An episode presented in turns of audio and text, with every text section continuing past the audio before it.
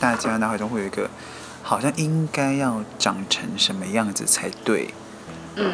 但我我发现，就算我会很警惕自己说没有没有什么应该要什么样子，可是我有些时候还是不免俗，会有那种啊他干嘛穿那样的那种心态出现。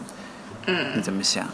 就像你讲，的确是你可能其实你是觉得他穿那样不好看，或许不是因为他的。性别的关系，就纯粹他就搭起来不好，觉得他丑这样吗？我觉得这个是很直观呐、啊，就是就你你觉得哦，他他长得不好看，不顺你的眼嘛？因为我们我们的社会累积出来的价值观，会让我们可能第一个意识会去以为说，我们可能会觉得。啊，是因为她是女生，那但为什么穿男装？那她是男的，为什么穿那个迷你裙？是装扮什么吗？还是说他真的喜欢做这件事情？那真的喜欢做这件事情，是不是会有点呃不是很好看？但事实真的是这样吗？其实我觉得不一定。所以评断美丑没有关系，但是不能。去规定说，哎，你不可以穿这件衣服，这件衣服是只有谁可以穿，是只有男生才可以穿，这样吗？的确是啊，评论美丑 OK，因为每个人他的喜好跟呃审美方式不同。但如果你已经跨足到说不行，可以或不可以，是否这这件事情其实就有一点，有点在干涉了啊？应该这么说，我觉得他人怎么看待。你这件事情怎么去看待他人这件事情？其实其实很重要，也不重要，因为这个东西没有对错。那反过来是我们自己本身是去是怎么去定义自己，然后是怎么看待你现在这个状态，然后呃转而去接收到别人回向给你的那个。可能是目光也好，或是评论。回向，我会以为在做那个庙里面的事情。不是，回一个回回 啊！还有没有那啦？好吧，这里面不是那啦。我跟你说哦，一些一些回馈啊，回馈嘛，那个那这样也怪怪，嗯。反正你自己回向就回向了，回向对了，你怎么去看待这一点，其实也很重要，就是五十趴五十趴吧。是不是要那个人要先找到自己的定位啊？但是我觉得穿着这件事情，有些人就是真的不 care。最佩服的是，他真的不介意他穿什么，就是他他不关心这件事。讲话很友善，你就是直接说没关系。他并不觉得那个丑啊。对于他来说，他的美丑是在其他方面，性方面吗？哎，也说不定，或是说他更呃，就讲呃讲比较直接，可能脑袋吧。他觉得脑袋里面有什么，其实更是美不美的重点。你说内在美吗？内在美之类的，对对对。我觉得我们不要被所谓的政治正确绑架。什么样子才是正确的样子？这件事情不局限于是在打扮上面啊，因为我觉得，长大这件事情，什么样的才算是长大？是你父母规定的长大才是长大吗？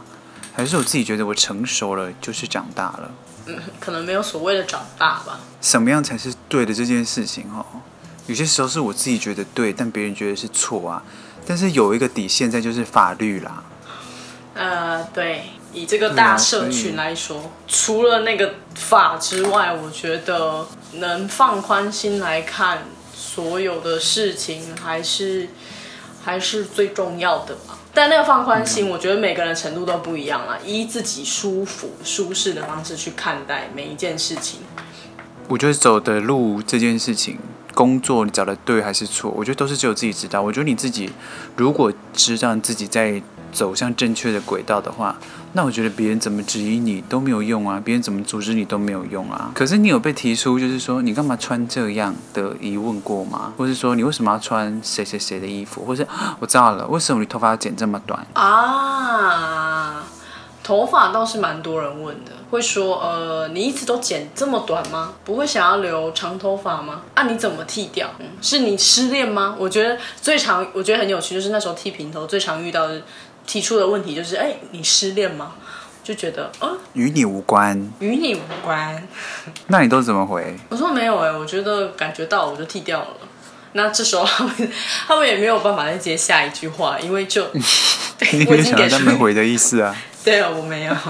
可是你是觉得这样比较好整理吗？我我我那时候是觉得头发好多，然后我没有尝试过这个发型，所以我想说就去了吧。因为我我的发型也算比较多变一点的，就是有时候会长短这样子。然后我就是近期就夏天的时候，前一阵夏天的时候，我想说，不然就把里面撸掉好了，然后就留外面就好。我被我妈阻止哎、欸，而且我剪太短，我妈也会讲话。就是他反而是希望我不要剪头发，不要剪太短。那你有问他说不能太短的原因是什么吗？他是因为他是认为还要主持比较好做造型，来回复我。啊、然后他另外一方面说，他觉得就是长度可以再长一点，他觉得蛮好看的。而且其实我蛮，因为我剪短发之后，我很常被被讲说，你干嘛不留长发？他觉得我长发比较好看。我说我短发也是一样好看呐、啊，你会不会讲话、啊？就我开始发飙。的确，每一个人的脸型，或者说每一个人身形，反正不管怎么样，就是每一个人可能有比较适合他的某一种呃、嗯、穿搭方式、外形这样子。但是那或许不是那个人真正最喜欢的一个模样。头脑怎么转啊？你怎么去思考？你怎么去运作这件事情，还是最重要的。因为我觉得我回来之后才找到定位，风格也好。嗯。嗯，嗯而且因为在台北太快速了，一直在变，一直在变，所以你没办法很准确的确定说，哦，这个真的是我吗？然后还没还没想好之后，又有下一个东西要来了。然后，但是你回家之后，那个步调会放慢，所以你可以很清楚的去跟现在这个风格相处，说，哦，它是不是适合我？跟我是不是跟现在这个状态是舒坦的？所以慢慢会找到定位。我觉得我回家之后才包括到一些创作方面的定位啦。因为在台北的时候，总是会觉得说，哦，是不是这样子会比较受众？但是没有去特别思考说，这是不是适合我，我好发展的一个创作定位，会觉得别人那样做就是对的。但回来之后会觉得说，没有，就是我也还要要先找到我自己的方式，跟自己说话的管道，跟我的创作的思维，跟脉络跟结构，那才是我想要去找的东西。回来之后才有这些东西串出来的。要了，要回去了，想去冲。但有某些人开黄腔。继续，但有蛮有蛮大一部分人是抗拒家里的，但我我不确定那个是不是原生家庭的因素啦。那这个就没有说一定要回家，是回到那个你熟悉的都市，这是有区别的。哎、欸，那我有个觉得，哎，你现在是你你是住家里嘛，对不对？嗯嗯，可能因为这个地方我有归属感吧，有安全感。我觉得这个地方才是对的，就是我这是我自己的政治正确。我觉得我自己还不能去做一个判断。可能要等到我之后回去有所感受，才会有一个心得出来吧。因为对我来说，我觉得我现在我的我的爸妈，我我的弟弟，就像我的新室友一样。即使说我们可能平常会打电话或是讯息，但这个东西跟实际面对面相处好一段日子，这个真的很不一样。而且其实。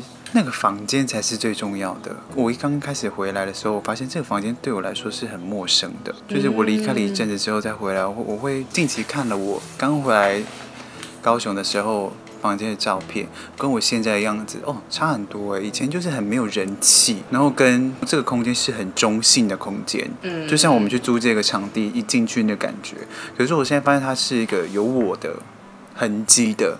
地方会让我觉得这个是属于我的一个小窝的感觉，所以我觉得对不对这件事情哈，就除了我们刚刚有讲，就是底线是法律之外，其他的东西都处在一种很主观的判定。嗯，哦，但我觉得主观跟客观这两个东西其实都是没有客观就不会有主观，没有主观也不会有客观这件事情。其实客观也是一种。另外一种的不理智吧，嗯、只是我们会觉得说，哦，这那个可能才是对的，可能是为了去符合某一些规定啊，嗯、或是别人的眼光之类的。但他其实也是另外一种主观。那万一他真的想要，哎、你又要讲一些那个吗？触犯法律的问题吗？那我觉得挺好的，就是现在跟以前已经已经有很大的改变。那我也很期待未来的那个政治正确是不是跟现在的政治正确一样？我觉得可能又是另外一种不一样的看法了。所以我们就讨论的那个政治正确，就是你不要影响到他人嘛，对不对？不要用你的思想去限制他人的所为，因为反向的，哎，我们刚刚说到什么？回向过来 就是在制约自己。不要了，我很像在，我很像去庙里嘞，做一些白米回向给谁啦？嗯，还请这住哦。大概是这样子了。OK，以上谢谢寻，谢谢。Goodbye。